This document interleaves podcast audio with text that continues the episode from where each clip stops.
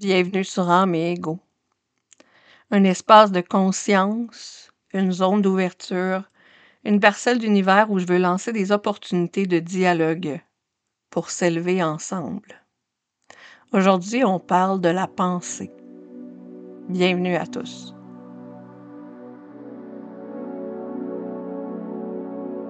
Je pense, donc je suis.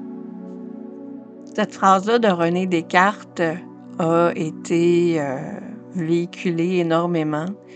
Je pense qu'il y a très peu de gens qui ne l'ont jamais entendu. Comme humain, on se définit énormément par notre pensée. Cette phrase-là, en mon sens, est vraiment très ancrée dans l'ego. Donc le fait de se définir par sa pensée est vraiment très égoïque comme comportement. Aujourd'hui, je veux qu'on explore ça. Je veux qu'on explore la pensée, le côté, euh, le côté qu'on a euh, ancré dans notre ego, puis le côté qui est plus euh, un niveau de conscience. Donc, avant d'aller plus loin, je vais commencer par une parenthèse. Dans mon cheminement, j'ai étudié en sciences.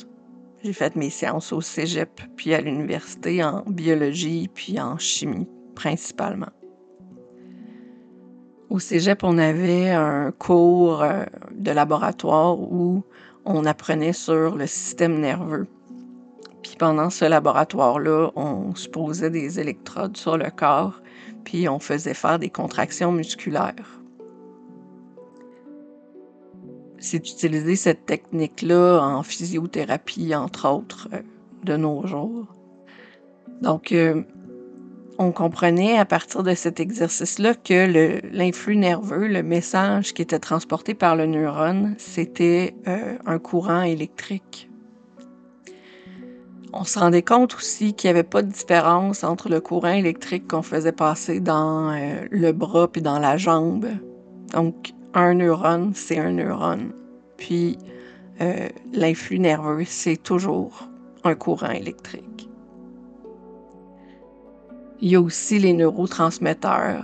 On a appris, euh, appris qu'est-ce que c'était de façon théorique, mais clairement, en expérimentant dans la vie, euh, ben, on se rend compte qu'il y a différents neurotransmetteurs qui peuvent être euh, qui peuvent être euh, naturellement produits par le corps ou naturellement ingérés avec des produits naturels, puis qu'il y en a d'autres qui peuvent être utilisés de façon médicale ou euh, il y a des psychotropes qui peuvent être utilisés pour, pour usage récréatif. Donc, il y a, il y a différentes façons de compenser ou de remplacer les neurotransmetteurs, les petits messagers chimiques entre les, entre les différents neurones cette petite parenthèse-là sur le système nerveux, c'est pour dire que dans le fond, le cerveau, c'est un mélange d'électricité puis de, de, petites molécules. Puis c'est ces, ces, courants électriques-là, puis ces petites molécules-là qui font nos pensées. Je le nomme pour, pour pour euh, objectiver un petit peu qu'est-ce qui se passe dans notre tête. Fait si je, me, dis dans ma tête, Hé Karine, t'es donc bien pas bonne.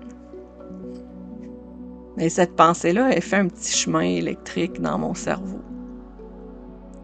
si je me dis, Hey, wow, Karine, c'est vraiment un bon succès ce que tu as fait aujourd'hui, ben le petit chemin électrique n'est pas vraiment différent. En fait, euh, les deux les deux pensées, les deux choses que je me suis dites dans ma tête, euh, c'est deux choses qui ont eu exactement le même influx nerveux, puis des neurotransmetteurs similaires. Donc, il n'y a, pas vraiment de différence chimique ou électrique entre une bonne idée puis une mauvaise idée.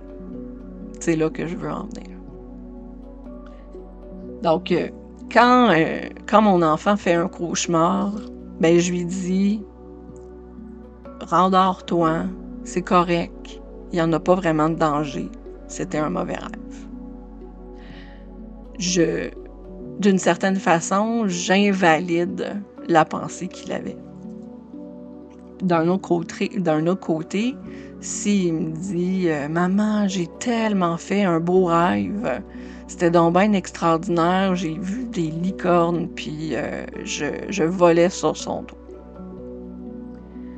Mais là, je valide ce qu'il a rêvé, puis je dis Waouh, c'était un beau rêve, c'était extraordinaire, comment tu t'es senti?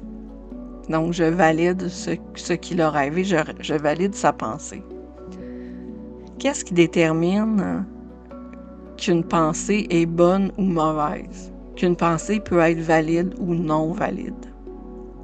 Là, c'est des exemples qui sont extrêmes, mais en même temps, si j'écoute quelqu'un qui a une opinion qui est différente de la mienne, qu'est-ce qui détermine si je mentionne que cette personne-là a des mauvaises idées ou des bonnes idées?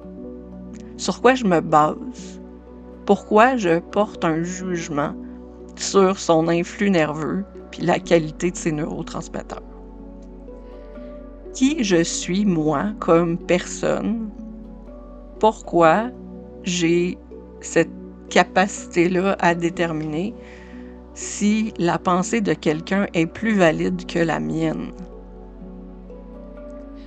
Sur quoi je me base pour déterminer si les idées que j'ai sont bonnes ou mauvaises?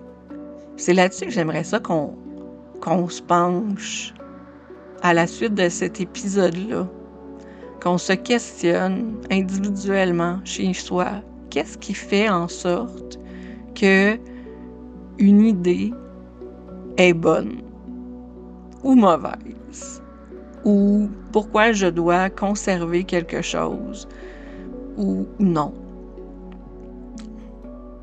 C'est sûr que si euh, je parlais en langage human design, je pourrais dire ben fie-toi sur ton autorité. C'est vrai, il y a aussi ça qu'on peut faire pour déterminer si quelque chose est bon pour nous ou non. Mais en même temps, c'est pas parce qu'une idée est bonne pour nous maintenant, dans l'instant présent, que c'est une idée qui va être bonne demain ou c'est une idée qui aurait été bonne hier. C'est pas parce que c'est une bonne idée pour soi que c'est une bonne idée pour quelqu'un d'autre.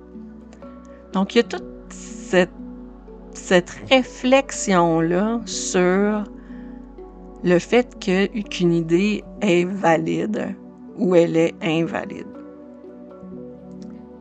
Donc, où est-ce que mon ego prend sa place? Où est-ce que ma conscience ou mon âme prend sa place dans le fait qu'une idée est bonne?